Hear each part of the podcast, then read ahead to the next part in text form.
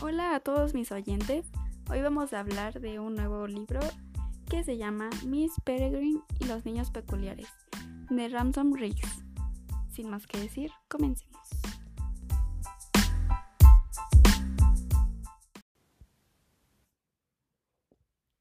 La historia comienza en 2016 con un joven llamado Jake que trabaja en una tienda.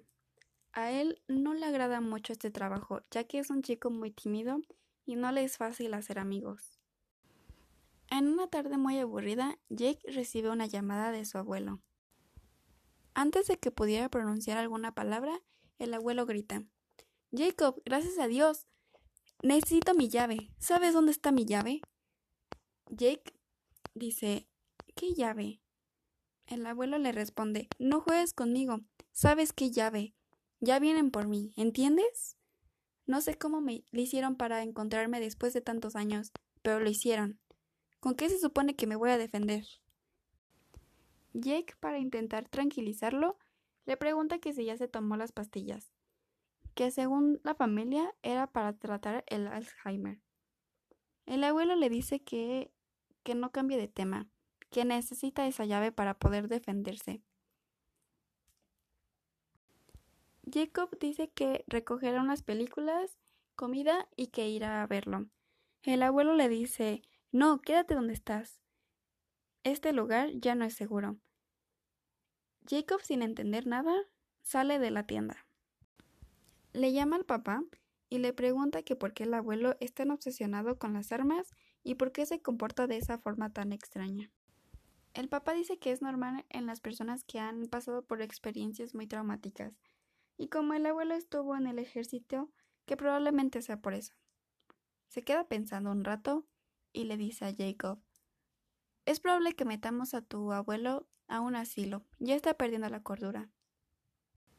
Jake, un poco triste por la noticia, dice que irá a ver al abuelo.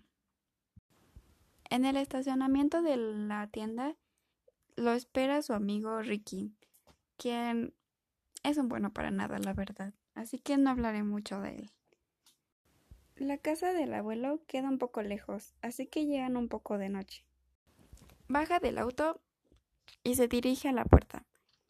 Nota que hay un vidrio roto y empieza a preocuparse. Jake tiene una copia de la llave de la casa y entra.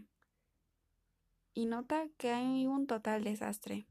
Parece que un tornado pasó por dentro se empieza a preocupar ya que ve que la puerta trasera está rota y se ve a lo lejos una luz.